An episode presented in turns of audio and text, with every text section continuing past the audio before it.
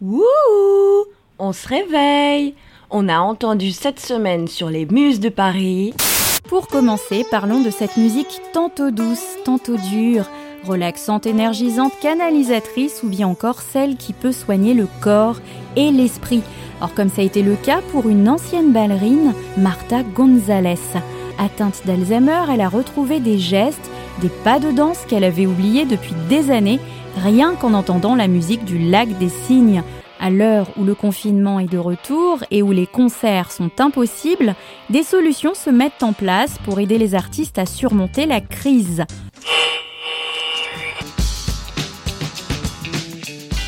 Pour aider justement nos artistes préférés à garder le cap pendant la crise, on peut surtout essayer de ne pas annuler ou revendre nos tickets de concert ou de festival que l'on a déjà achetés.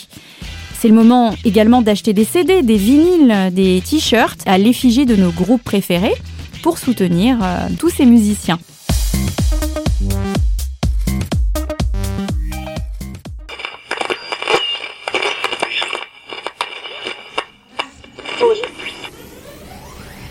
C'est l'automne et voici l'heure où il nous faut sortir nos manteaux, bonnets et écharpes de circonstance.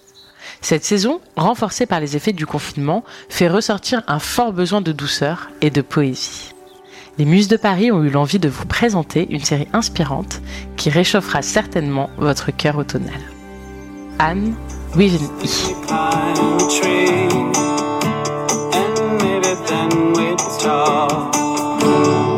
Familiale et bucolique, cette série compte l'histoire d'Anne, une jeune orpheline adoptée par une femme et son frère.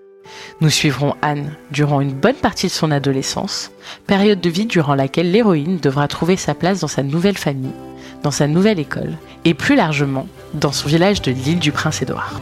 À vrai dire, vous connaissez peut-être déjà l'histoire.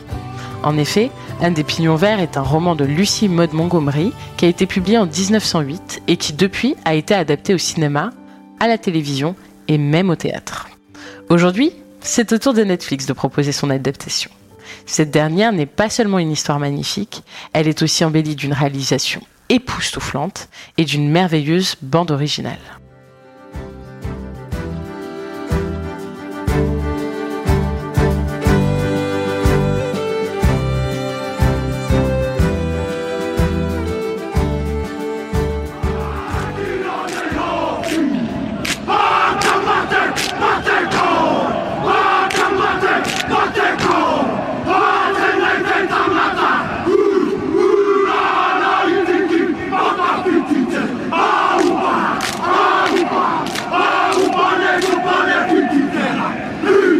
Je vous espère d'humeur sportive aujourd'hui.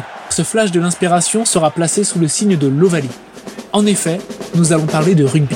Avec l'impact de la crise sanitaire, les fans de cadrage des main connaissent des heures bien singulières en raison du confinement.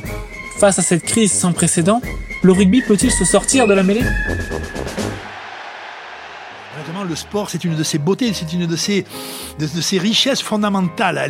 toutes les pratiques sportives portent un élément socialisant fort. Et évidemment, les pratiques collectives le portent un peu plus. La beauté du monde dans l'aventure du rugby, c'est comment faire quand t'en as 15 qui sont les uns à côté des autres, à un moment, t'as l'impression qu'ils ne sont que.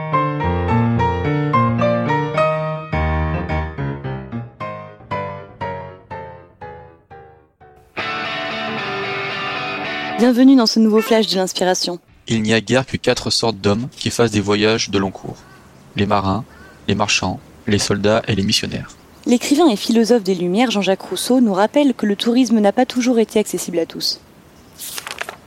Tony Perrotet, historien spécialisé dans le voyage, rapporte que l'Empire romain est la première civilisation à connaître une période de paix propice aux loisirs.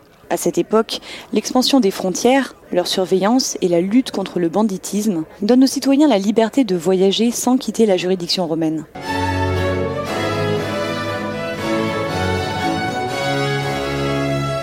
Sous la monarchie, voyager devient le privilège du roi. La vallée de la Loire et ses châteaux réputés témoignent de la mode d'une cour itinérante ce sont les nouveaux moyens de transport de la révolution industrielle qui changeront la donne. Le train et la navigation à vapeur faciliteront les déplacements. L'automobile et l'aviation démocratiseront le voyage à l'étranger.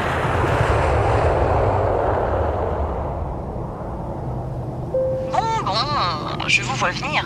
Nous parler de voyage pendant le confinement. Elle en a d'autres, des idées à la moelleux Très bien. Voyons ensemble comment s'évader depuis son canapé.